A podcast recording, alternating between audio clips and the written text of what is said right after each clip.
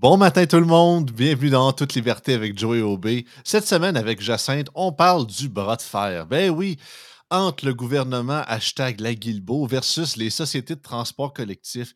Ils font des déficits, les post-it, mais là, ils ont, le gouvernement ne veut pas lui donner de cash, puis là, ils se plaignent, puis tu sais, c'est important, puis là, il faut faire, faut faire quelque chose. Mais le problème, c'est qu'il y a beaucoup trop de poussées de crayon dans ces entreprises-là, plus que des chauffeurs d'autobus.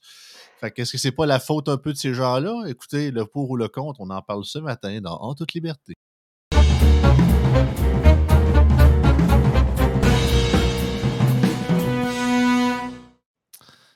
Salut Jacinthe. Salut. Ouais, fait que on, a des pros transports en commun, puis c'est pas une question d'être pour ou contre, mais c'est ça que là, on a beaucoup à Montréal, à Québec, qui font des déficits, puis selon les lois, les villes, parce qu'on s'entend que la majorité de ces sociétés-là appartiennent à, des municipalités, ben, ils n'ont pas le droit de faire des déficits. Fait il faut que ce soit le gouvernement provincial qui éponge tout ça. Mais d'un autre côté, euh, c'est rare que je suis derrière la CAQ sur quelque chose, mais Guilbeault a un peu raison qu'à un moment donné, il se pousse à nous autres de tout régler ça. Puis si vous avez des problèmes, regardez-vous avant de commencer à nous quitter de l'argent. Oui, c'est ce qui est de particulier là-dedans. Premièrement, c'est que le débat a lieu sur la place publique. Donc, on est déjà en train de, en train de médiatiser ces négociations-là entre le palier euh, municipal et le palier provincial. Donc, moi, j'en reviens pas à quel point c'est médiatisé, à quel point c'est, ça se fait euh, euh, sur les lignes ouvertes. Je me dis, est-ce que la partie négociation euh, qui doit avoir lieu normalement entre des administrateurs publics est déjà terminée? On a déjà fermé les, les lignes, puis on est rendu à sortir des médias pour avoir l'opinion publique de son côté ou pour avoir une, une forme de pression supplémentaire, c'est quand même euh, une drôle de façon de fonctionner euh, parce que là, tout le monde, tout le monde euh, euh, tire là, sur l'opinion publique en sa faveur, puis là, ben, les messages deviennent complètement euh, déformés. là, on devient contre le transport en commun si on ne veut pas supporter ces déficits-là. Euh, la sortie de la STM qui disait, bon, ben si le gouvernement Legault n'absorbe que 20 de notre déficit, voici ce qu'on va couper comme service. J'étais quand même très surprise aussi de voir que rapidement, on tombe dans les menaces de coupure de services, alors qu'on sait qu'il y a plus de 400 cadres à la Société de transport de Montréal qui gagnent entre 100 000 et 260 000 par année. Euh, ça, c'est les chiffres de 2018 là, euh, par rapport au salaire. Donc, avant, l'inflation, en plus. Oui, c'est ça. Euh, donc, je ne comprends pas qu'on n'a pas au moins proposé des scénarios d'administrateurs rigoureux avec des scénarios A, B, C. Là, on propose un seul scénario, c'est la coupure de services assurés, alors qu'il y a d'autres moyens de financer euh, ce déficit-là, notamment par des coupures de postes à haut salaire, des coupures de postes dans la bureaucratie, sans couper dans les services. L'autre chose, il y a la colonne revenu aussi. Puis la colonne revenu, mais ce n'est pas seulement les subventions qu'on reçoit du gouvernement du Québec euh, et, de la ville, c'est aussi les revenus publicitaires. Donc, est-ce que euh, les panneaux publicitaires qu'on vend sur les autobus, sur les, arrêts d'autobus, est-ce qu'il y a moyen de hausser les tarifs? Est-ce qu'il y a moyen d'en ajouter? Là, euh, j'ai proposé ça euh, dans une autre plateforme, dans une autre tribune, puis on me disait, ben là, il faut faire attention à la pollution visuelle. regarde, là, quand on est rendu qu'on n'a plus les moyens de nos services, à un moment donné, il faut trouver là où on va aller augmenter nos revenus. Puis, à ce sujet-là, j'ai entendu aucune société de transport euh, dire qu'ils avaient optimisé, maximisé leurs revenus publicitaires, soit en, en, ajoutant de la publicité, soit en, augmentant les tarifs de publicité. Bon, est-ce que c'est viable? Peut-être peut que non, mais il faut, au moins, euh, faut au moins être en mesure de regarder ce scénario-là. Euh, l'autre scénario, sans couper dans les services, là, hey, quand il disait on va fermer le métro à 11 heures, ça a l'air de oui, à 23 heures. Ça a-tu l'air d'une mesure? C'est gros, c'est gros comme le monde de faire une menace de cette ampleur-là qui va faire mal aux citoyens, qui va faire mal aux travailleurs de nuit, qui fait mal à ceux qui ont réellement besoin d'un système de transport en commun euh, dans la région de Montréal. Je trouve ça très petit et je, je pousse la note encore plus loin.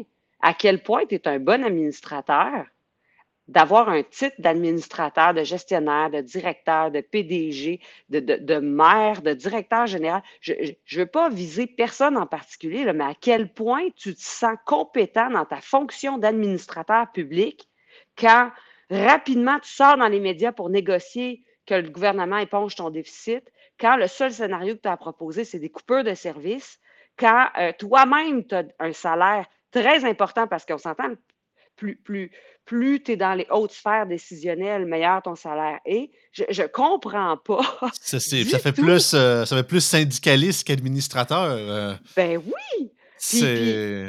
je, je veux dire, les jeunes qui sortent des universités, les gens qui aspirent à ces postes ces postes cadres-là à des postes décisionnels, c'est ça qu'ils ont comme modèle. Venez travailler dans nos administrations publiques, nos sociétés de transport, nos, municipalités, nos villes. Venez travailler avec des MBA, avec des gros diplômes, euh, avec des gros salaires. Puis, de toute façon, euh, ce que vous faites comme gestion, c'est la gestion des opérations finalement. Euh, vous n'avez pas vraiment de colonne de chiffres à ajuster. Quand ça n'ajuste pas, quand ça ne balance pas, ben, vous allez quitter dans les poches des contribuables parce que l'argent public, ça n'existe pas. Ça n'existe pas, l'argent public. C'est l'argent des contribuables. Fait que il n'y a pas une cagnotte là, là qui on peut aller piger dedans là, euh, sans fond. Là. Donc, à un moment donné. La, la d'abondance à un moment donné, ça a l'air simpliste comme discours, ce que j'amène là. Tout le monde sait ça. Mais on dirait que nos administrateurs de fonds publics, eux, euh, ils oublient ça qu'au bout du compte, c'est des points de pourcentage de taxation qu'on va être obligé d'ajouter, euh, soit prélevés à la source, soit, euh, soit euh, donc à même nos impôts, soit on va augmenter les taxes, soit on va ajouter des taxes ah. parce qu'on est fort là-dessus au ah, Québec. c'est pas grave. Hein. C'est pas grave, Jacinthe. On va, on, va, on va augmenter les, taxes sur les plaques d'immatriculation des automobilistes. Les méchants conducteurs de chars, pollueurs, là, ils vont payer les maudits, ils vont payer pour le transport collectif. Oui, c'est ça. Mais pour, parler de ton point, c'est ça. C'est que premièrement, ils, menacent de couper les services. Si vous avez vu les nouvelles hier, ils n'ont pas de besoin. Avec la petite neige qu'on a eue depuis quelques jours, ils ont, le REM est, en arrêt à cause que ça neige ces rails, alors que ça fait un an qu'il est en rodage pour un projet de plusieurs milliards. À date, ça va très bien. Deuxièmement, un peu comme le gouvernement du Québec, ben, les sociétés de transport, c'est des monopoles. Hein. Du moins, en très grande majorité. Je ne suis pas un expert dans, de cette industrie-là. Peut-être que peut-être quelques acteurs privés, c'est peut-être possible, mais on s'entend tout le métro, il n'y a pas un métro privé. C'est le métro public, c'est correct. Mon but, c'est pas de vouloir faire un débat là-dessus. Mais tout ça pour dire que justement, monopolistique, donc pas nécessairement de compétition. L'administration, on essaie de s'auto-administrer puis auto-concurrencer, un peu comme Hydro-Québec, qui, nous fait de la, qui nous vend de la pub pour dire qu'on fait un extraordinaire service, mais en bout de ligne, euh, ou peut-être, peu importe, ça serait vrai ou pas, on peut, peut pas aller ailleurs, fait qu'à quoi ça sert, tu sais? Fait que il y a ce danger-là beaucoup de devenir très embourgeoisé, puis je pense que c'est ce qu'ils l'ont fait. Euh, c'est ce qu'ils ont fait. Puis écoute, euh, c'est rare que je fais ça dans l'émission. Euh, je laisse quand même les extraits des autres aux autres, parce qu'on connaît très bien Radio X, bien évidemment aussi, mais dans la Légion de Dominique Dumas, il y a eu un extrait de Richard Desjardins, non pas le chanteur, je pense que c'est un autre. C'est en tout cas, de ce que je comprends, c'est un monsieur vraiment qui est pro-pro transport en commun, mais même lui, il est plus capable. Puis il parle justement des salaires euh, des hauts fonctionnaires de la STM, puis je trouvais que l'extrait était extraordinaire, je vais te le faire écouter. Alors, la règle de base, c'est quoi? Quand on manque d'argent à l'échelle d'un ménage, d'une entreprise privée, d'une institution publique, on manque d'argent, il faut couper quelque part temporairement.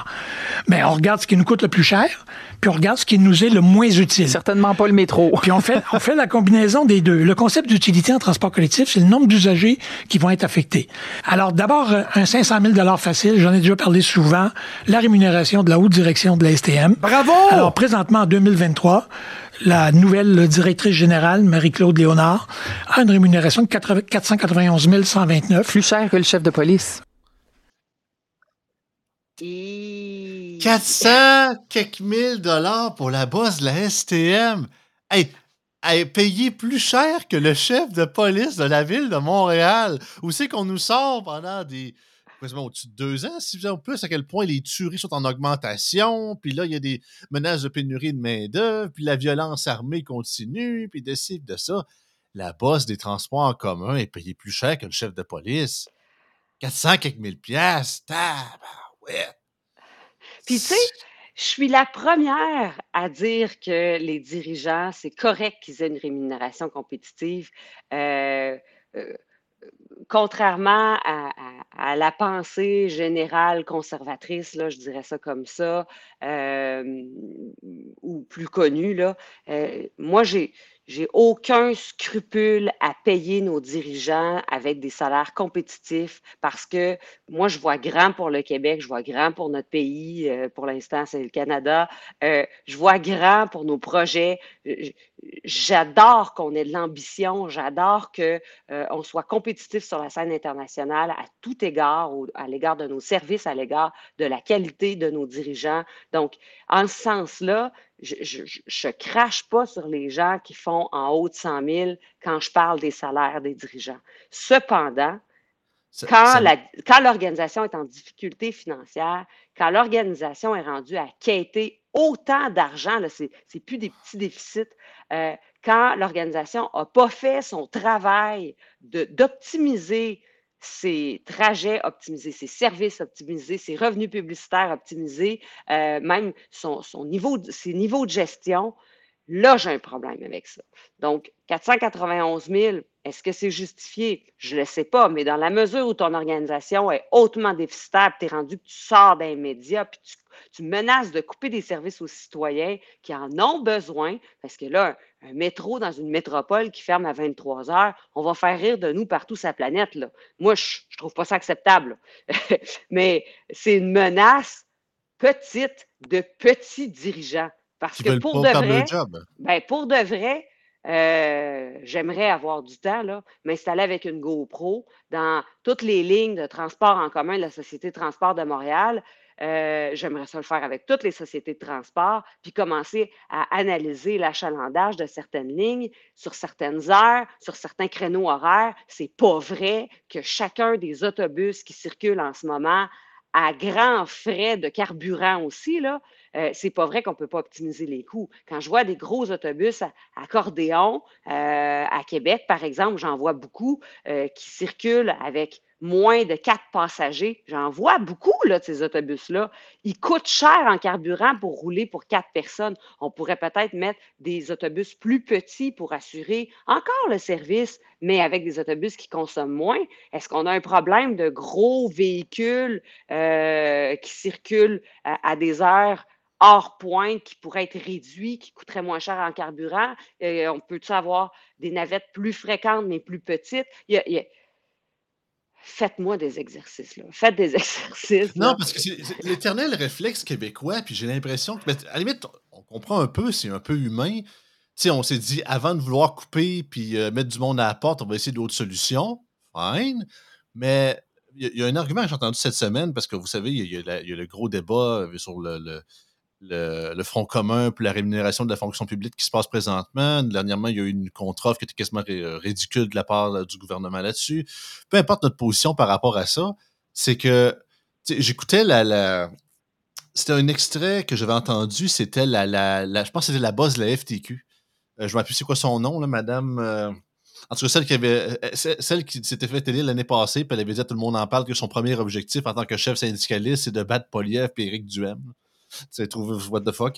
Mais tout ça pour dire qu'elle avait, elle, disait dans une entrevue, je pense que c'était avec un journaliste de Radio-Canada, elle dit, mais là, euh, il dit, il dit, là, on a perdu, je pense, quoi, c'est 4-5 milliards de dollars, il dit, en baisse d'impôts, il par le gouvernement Legault, il dit, puis cette baisse d'impôts-là, il dit, ça équivaut à peu près, euh, il dit, 125 pièces par famille, il dit, il dit, on s'entend-tu qu'on n'a pas sauvé l'inflation avec ça? Fait que tout cet argent-là, on a, là, le journaliste, il dit, vous êtes en train de me dire qu'on aurait dû renvoyer cet argent-là, dans, dans, le salaire des fonctionnaires publics? Ah, ben, absolument, là, parce que, tu sais, nos, euh, nos services, là, les, les, les, les euh, nos hôpitaux qui débordent, puis tout, Ouais, mais ça, c'était avant l'inflation. Hein? on avait déjà ces problèmes-là. Fait que l'éternel. C'est toujours le réflexe de on en donne plus, on en donne plus, on en donne plus. Puis je dis pas, je suis d'accord avec. C'est vrai que les fonctionnaires, comme je l'ai dit dans une de mes bulletins de nouvelles, c'est qu'ils méritent un, peu comme les. Euh, je veux dire peut-être pas aussi point que les élus. Les, les, élus sont gâtés beaucoup, mais ils méritent beaucoup euh, une ajustation, un ajustement, pardon, par rapport, par rapport à l'inflation. Ils en ont besoin. Et puis je les comprends. Qu'on soit pour ou contre le gouvernement, ça reste des êtres humains. Par contre, Pourquoi, pourquoi, pourquoi, pourquoi, pourquoi? Quand tu te rends compte que justement, le gouvernement fait des déficits aussi, que les banques, les coffres commencent à être vides de leur côté, pourquoi une de vos propositions, c'est plate à dire, mais me semble, j'entends jamais ça, jamais, jamais, jamais, c'est OK. On voit vous, vous essayez, mais on voit clairement que vous n'avez pas d'argent. Aux moins, vous en avez beaucoup moins qu'avant. Fait que la, solution de, de, promettre mer et monde, c'est sûr qu'on ne l'aura jamais. Fait on vous promet quelque chose. On va baisser notre fonction publique de 10% à travers nos membres. On va les dispatcher ailleurs, ou du moins, on va, on va faire une genre de hiérarchie de ça, via l'ancienneté, whatever. Puis en échange de 10% de moins de, fonction publique, vous allez, avec cet argent-là, des fonctionnaires qui sont plus là, vous allez nous payer une augmentation de salaire pour le reste. C'est quasiment anathème de poser cette question. Ben non, tout le monde est. No one left behind. Là, personne, personne on n'oublie personne, personne doit être abandonné. Mais c'est pas le point d'être abandonné c'est ça, c'est toujours, on pense jamais à vouloir couper. On pense tout le temps, c'est plus, comme je dis toujours, la méthode Ginette. Renault, un peu plus haut, un peu plus loin, je veux aller encore plus loin. C'est tout le temps, c'est ça. C'est, moi, ça me fabule. Puis on se demande pourquoi ils font ça. Ah, c'est pour protéger leurs membres. Ben, ben, c'est ça, protéger leurs cotisations. Ce ne sont pas des entreprises qui ont. Ou, euh, entreprises, c'est pas des, des, organisations que le, bien-être du peuple, comme ils disent, leur importe. C'est le bien-être de leur poche de leur cotisation. Fait que 10 moins de, cotisation, de cotisants, il faut pas se tirer dans le pied, mes chers amis. Ben, c'est ça. C'est pour ça qu'ils le font jamais. Mais je pense qu'il y a beaucoup aussi de méconnaissance dans le public, mais même dans la fonction publique, il y a de la méconnaissance. Peut-être pas, peut pas partout, là, mais euh, on joue beaucoup sur la méconnaissance euh, en faisant peur aux gens que, ben là, si on coupe des postes ou si on coupe des salaires, c'est des gens qui vont se retrouver sans emploi. Premièrement, on est en situation de plein emploi. Il n'y a personne au Québec qui va avoir de la difficulté à se replacer, d'une part. D'autre part, il y a beaucoup de postes vacants. On peut juste tout simplement prendre certains de ces postes-là, puis arrêter, cesser l'affichage, puis de les enlever, de les sortir du budget. Alors ça, ce n'est pas des pertes d'emploi directes. Ce sont euh, des postes qu'on n'affiche plus, euh, des postes qui sont non comblés encore. Puis à ce moment-là, bon, peut retirer ça de notre enveloppe budgétaire, puis euh, on vient de faire un gain. Euh, on vient de balancer un peu plus nos colonnes de chiffres. L'autre chose, c'est que euh, je le sais, j'ai travaillé dans la fonction publique, j'ai travaillé dans, les services correctionnels, j'ai travaillé dans le réseau de la santé, dans le réseau des services sociaux, en milieu hospitalier, en milieu communautaire. et je vous le dis, pourquoi je nomme le communautaire, c'est important. C'est parce qu'il y en a beaucoup de gens qui sont payés pour gérer des programmes, pour gérer la reddition de comptes, pour travailler sur des nouveaux programmes, pour surveiller les programmes, pour implanter des nouveaux programmes.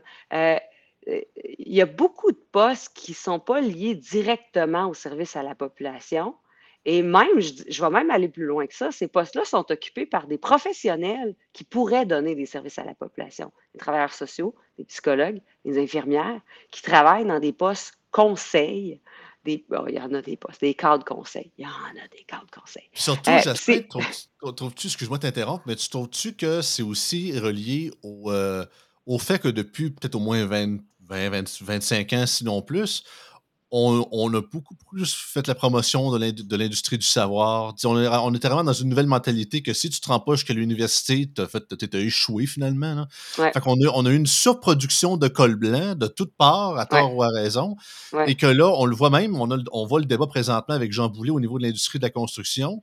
Il y a, du monde manuel, il y en a de moins en moins. Mm. Même récemment, pour ceux qui. Euh, il y a eu un, épisode spécial de, ça, de, la, South Park récemment qui parlait beaucoup de l'industrie d'Hollywood, mais l'histoire seconde de cet épisode-là, c'était euh, Randy, le père de Stan, qu'il y avait la porte de son four qui était cassée, mais c'était rien que changer les petites vis, les petites manivelles. fallait qu'il cale ce qu'on appelle le handyman, l'homme à tout faire pour réparer ça. Mais là, dans l'émission, c'est pas un gros spoiler, mais les handymen deviennent vraiment multimilliardaires parce que tous les cols blancs ils savent pas comment réparer quoi que ce soit. Fait que là, ah, c'est rendu, c'est rendu les géologues, les anthropologues, puis les psychologues sont sur le bord du Home Depot avec une, avec une pancarte Donnez-moi de la job parce que les handymen font tout, puis les cols blancs, c'est ça, ils sont pas manuels pantoute, puis on est super dépendants de ce monde-là. Fait qu'il y a pas un peu de ça aussi du fait que on a beaucoup aussi des gens qui s'en vont en admin, puis qui s'en vont en droit, puis tu sais, puis je dis pas qu'il n'y en a pas de besoin, on a peut-être eu une surproduction de ben ça et on a beaucoup rempli des bureaux que finalement, tu sais, mettons, euh, trois secrétaires pour huit chauffeurs d'autobus, euh, c'est peut-être trop. Là. Oui, effectivement, on a valorisé énormément l'accès aux études universitaires, puis on a dévalorisé même, je dirais, les professions euh, il fut une époque où c'était les décrocheurs ou ceux qui avaient la difficulté à l'école qui allaient étudier dans les métiers euh, manuels, les métiers spécialisés, les DEP. Euh, même les techniques au cégep, c'était ceux qui avaient peut-être pas, qui étaient identifiés comme Ah, tu vas avoir de la difficulté à l'université, donc c'était mieux de faire ça. Donc, c'est. Et les salaires aussi étaient plus attrayants pour les universitaires, sauf que là, la tendance est complètement renversée. Puis, effectivement, on a on a vraiment créé des nouveaux postes pour. Euh, moi, il y a une émission, euh, il y a une émission de radio à, Montréal il y a quelques années qui avait fait une chanson sur euh, le réseau de la santé, puis il disait que les fonctionnaires étaient là pour faire fonctionner le fonctionnement. Je, je la riais tellement, j'aimerais ça retrouver cette chanson-là parce que c'est vrai particulièrement dans le réseau de la santé, mais j'ai des collègues dans le réseau de l'éducation, des amis dans le réseau de l'éducation qui me disent que c'est la même chose dans les ministères. Il y a beaucoup de gens qui sont là pour faire fonctionner le fonctionnement. Puis j'ai moi-même revendiqué ça comme gestionnaire parce que j'ai monté les paliers hiérarchiques dans, le réseau de la santé.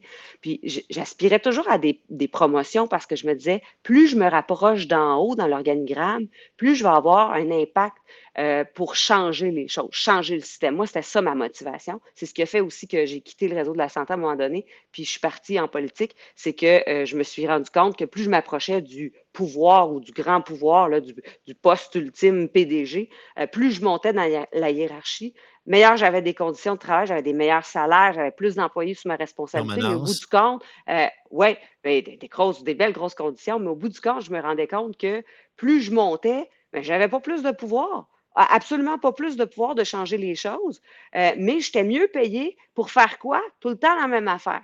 Des réunions d'équipe, des ordres du jour, des procès-verbaux. Puis là, on se revoit à la prochaine réunion d'équipe. Puis là, on change de réunion d'équipe. Puis il y a la réunion d'équipe des, directeurs, la réunion, le comité de direction, le comité de mes cadres intermédiaires, le comité de, de ci, le comité de ça. Puis la première réunion la première scène des bougons, pour ceux qui connaissent la série, tu sais, euh, quand Junior, il dit, il dit quand il, y a des fonctionnaires, il dit, il faut que tu comprennes quelque chose, il dit, il y a deux affaires. Il dit, soit tu as, plein de gens qui décident de rien, tu rien que du monde qui décide de n'importe quoi. Fait que, tu sais, c'est ça. C'est soit tu délais, tu délais, tu délais, ou justement, tout le monde décide de tout, mais en bout de ligne, ça se contredit, puis ça devient quasiment du serpent à échelle, tout ça. Là. Ben oui, puis il faut consulter tout le monde. Fait que là, on est, on est 13, 15 sur le comité, puis il y a quelqu'un qui est parti, quelqu'un qui arrive. C'est il y a du ménage à faire dans notre administration publique. Ça prend du courage, par contre, ça prend des gestionnaires qui sont capables de nommer les choses puis de dire là, ça va faire, on est capable d'être une personne euh, ou on est capable d'être trois pour gérer ce problème-là. Pas besoin d'être 13. De toute façon, être 13, ça alourdit les, discussions, ça alourdit le débat. On n'est pas agile, on n'est pas rapide à prendre des décisions. Puis finalement, on fait juste ajouter, finalement, on, on, on devient embourbé, on crée l'embourbement. Puis finalement, ben, on dit au ministère, là, ça nous prendrait quelqu'un pour piloter ce dossier-là parce que finalement, on ne se parle pas entre établissements. Puis on se crée des problèmes, puis on s'embourbe, on s'embourbe. Puis tout ça, ben, ça nous coûte cher. Au bout du compte, ben, euh, je n'ai pas travaillé en société de ah. transport, mais euh, avoir le nombre de cadres, je peux comprendre qu'ils sont peut-être pris aussi dans le même type d'engrenage que bien ben de nos administrations publiques. Puis ça, ben, euh, je suis bien contente de voir Geneviève Guilbeault euh, avoir la colonne vertébrale de dire euh, je mets des limites, les limites sont difficiles à prendre, les limites, euh, tu sais, elle ne met pas des limites symboliques, là, elle, là, quand elle dit je vais, ah absorber 20% de votre déficit, là, elle va revenir sur ces chiffres. elle s'est fait donner comme ultimatum jeudi cette semaine. Ça, c'est une autre affaire. moi, j'ai un respect pour la fonction d'élu, OK? Peu importe si j'aime euh, les idées de cet élu-là ou si cet élu-là, même dans, sa personnalité, je, je l'apprécie ou pas, j'ai un respect envers la fonction d'élu, puis donner un ultimatum. Moi, avoir un poste dans une société de transport ou même être mairesse d'une ville, puis de donner un ultimatum à un élu provincial, enregistrer ça si vous voulez pour ma vie n'est pas finie, ma vie publique n'est pas finie, je serais mal à l'aise de donner des ultimatums comme ça. Euh, surtout en début de discussion, ah, ça fait pas euh, huit ans que le, problème traîne. Euh, je n'ai pas exercé je ne considère pas que ces personnes-là qui donnent des ultimatums à, à Geneviève Guilbeault, je ne considère pas qu'ils ont fait tous les tours de roue nécessaires pour en arriver là. C'est effronté, c'est arrogant, puis je trouve ça plate parce qu'on arrive trop rapidement dans le débat de pour ou contre le transport en commun, ben là, c'est ça, vous êtes contre le transport en commun. Ça n'a rien à voir. Ça casse le message. Ça, casse la fameuse bulle que Ah, mais les futures générations, ils, ils sur le transport en commun, puis ils en veulent plus, puis les jeunes, ils en prennent de plus en plus. À Montréal, peut-être. Mais je peux vous dire que pour le reste, même à ça, on s'en rend compte, s'ils font faire des déficits, c'est soit que y a deux possibilités, justement. Puis je pense qu'il y a un peu des deux là-dedans, mais justement, soit vous avez vraiment été trop, euh, trop gourmand, vous avez engagé de l'administrateur à côté sans nécessairement qui, qui font de la job absolument essentielle, et aussi que l'achalandage est peut-être moins important qu'il l'était. Peut-être durant la pandémie, certaines personnes qui voulaient quitter des grands centres pour aller rejoindre leur famille euh, sont rendus compte que, ouais, pas avoir de char durant la pandémie, puis t'es quasiment euh, pas hijacké, mais emprisonné à cause que t'as pas de moyen de transport viable au niveau de la liberté, c'est ça. Ah, et les communautés, ouais, mais il faut que tu rapportes à un moment donné la communauté. Tu peux juste partir quelque part et la laisser là pendant des semaines. Fait que, euh, et, je pensais à quelque chose. L'intelligence artificielle est rendue loin. Hein? Ça, il y a mm. de plus en plus de systèmes basés sur l'intelligence artificielle qui peuvent donner des rendements qu'on ne pouvait même pas imaginer. Je me dis, prends tous tes abonnés dans tes sociétés de transport, là, puis là, tu vas dire, ça coûte cher à développer ton idée. Ah, peut-être qu'elle coûte cher. Mais... OK, Eric, mettons, je, suis en train de réaliser une affaire. Mais je ne mettrais, pas, je mettrais, je mettrais pas Eric Kerr chargé, chargé de projet, mettons. Oui, c'est ça. Mais tu leur donnes une application. Ah, sûrement que ça se fait, je ne peux pas croire. Les, les, les, les, auditeurs qui nous écoutent vont sûrement nous le dire. Là. Tu développes une application, euh, qui va être réutilisé par toutes les sociétés de transport. Arrivez-moi pas avec une application par société de transport, puis chacun développe son affaire sur son bord. Puis euh, les utilisateurs écrivent leur point A au point B. C'est quoi les trajets euh, idéaux que tu as besoin dans ta semaine pour, pour fonctionner? donc, ma fille, par exemple, qui part de chez nous puis qui voudrait aller à tel cégep, puis t'inscris ça, puis l'intelligence artificielle pourrait peut-être analyser cette énorme quantité de données-là, j'en conviens. Là, puis on a un beau centre, en plus, on a une zone d'innovation en quantique euh, dans le coin de l'Estrie. Euh, et cette zone d'innovation en quantique, euh, je parlais avec la directrice générale il y a quelques, quelques mois, puis elle m'expliquait que le quantique est capable de faire des supra-calculs extrêmement détaillés, donc est capable d'emmagasiner tellement d'informations, puis de produire des données à l'aide de ces informations-là, puis de faire des, des suivis là, de données tu prends toute cette quantité d'informations-là, puis tu es peut-être capable d'optimiser tous tes trajets d'autobus euh, en étant encore plus efficace. Parce que c'est là aussi, là, on a des gains d'efficacité à faire. Ce n'est pas juste des gains financiers qu'on a besoin de faire dans nos sociétés de transport, des gains d'efficacité. Je pense particulièrement à, la grande région de Québec. Euh, moi, j'habite à Sainte-Foy, à 10 minutes en voiture du cégep. Ma fille, quand elle prend l'autobus, ça prend une heure. Euh, ah, donc, vous, devinerez qu'elle ne prend pas souvent l'autobus parce que ce n'est pas efficace prendre une heure pour se rendre, prendre une heure pour revenir, quand dans les faits, ça prend dix minutes en voiture. Donc, il y a, certainement des gains d'efficacité à faire. Puis, en ayant des gains d'efficacité, tu aurais une augmentation d'achalandage parce que là, tout d'un coup, on se rendrait compte que waouh, ça va bien. Hein? Et là, la hausse d'achalandage fait une hausse de revenus. Crime, pas compliqué. OK, mon, mon, mon, mon, mon application coûterait peut-être cher à développer ou est peut-être complexe, là, mais peut-être pas tant que ça. Non, ah non même pas. Jacinthe, tu t'en rappelles, il y a à peine quelques mois, ça avait sorti dans les médias, je vais peut-être le retrouver. Il y avait un utilisateur, je pense que c'était un étudiant, je ne sais pas si c'était étranger ou peu importe, qui travaillait en intelligence artificielle ou en programmation et il a réussi à avoir, euh, je ne sais pas si c'était une des cartes à puce ou c'était une application pour remplacer les cartes de la STM. Puis c'était beaucoup, mais c'était meilleur. Ça, fonctionnait beaucoup mieux que ce que le système qu'il y avait présentement. Puis la STM a essayé de le poursuivre pour ça. Tu dit, oh non! Hey, j'ai une bonne idée. J'ai une bonne idée, tant qu'à pousser l'idée. On fait un concours euh, d'étudiants ou de, de, programmeurs qui veulent nous lancer ça. Puis tu fais tirer un poste de gestionnaire des opérations informatiques à quelque part, un beau poste euh, en gestion informatique, mais tu fais tirer ce poste-là par des gens qui vont t'amener la solution euh, à moindre coût. Puis là, en plus de ça, en plus d'avoir une solution qui est développée par quelqu'un de passionné qui va s'y connaître puis qui va proposer une formule euh, à peu de coûts, mais qui est efficace, ben, en plus de ça, on va euh, mettre la main sur un, gestionnaire compétent, agile, qui est capable de faire beaucoup avec le moins cher possible. Ça, en tout cas, j'ai l'air à trop aimer mon idée. C'est un peu, c'est un peu spécial.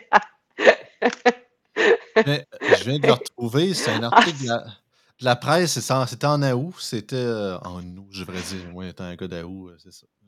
Je, convois la règle de prononciation. C'était dans la presse. En fait, c'est le, système de recharge de la carte opus de la RTM. C'est ça. C'était euh, c'est un étudiant de l'université McGill qui a réussi à programmer un logiciel permettant de recharger sa carte opus en ligne directement avec son cellulaire. Au lieu d'utiliser les, euh, les, stations de recharge de la carte Opus. Hein, ça y a pas pris six ans à développer ça, puis 872 euh, millions? Non, même pas. Ben voyons donc! Prouesse informatique, Autorité générale de transport en métropolitain.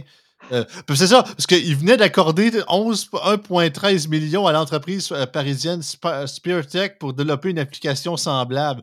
Fait que le gars, dans, sa, chambre d'étudiant à McGill, euh, avec 1,13 million, 1,13 million en moins, il a réussi à faire ça, lui.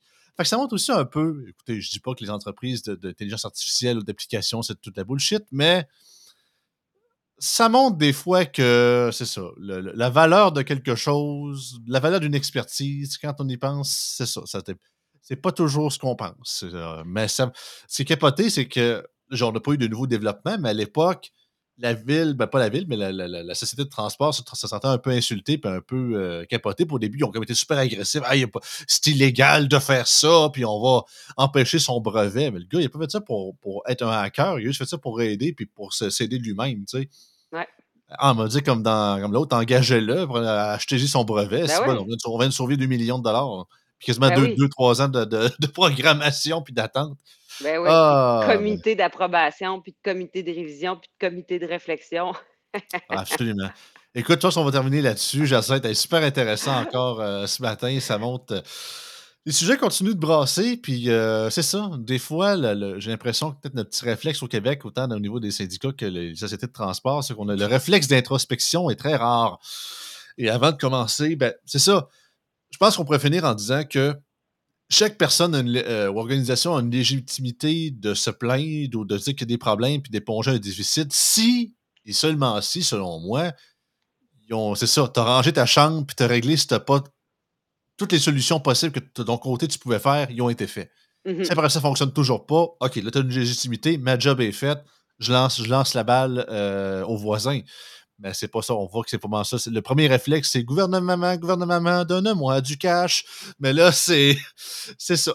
Peut-être une nouvelle technique un nouveau réflexe devrait être créé au Québec, ou du moins on le souhaite que dans l'avenir que c'est ça. Peut-être plus regarder ce qui se passe sur notre propre terrain au lieu d'aller tout de suite vers les mamelles du gouvernement. Fait que bonne journée tout le monde. On se revoit la semaine prochaine dans un autre En toute liberté avec Jacinthe Eve Harel. thank you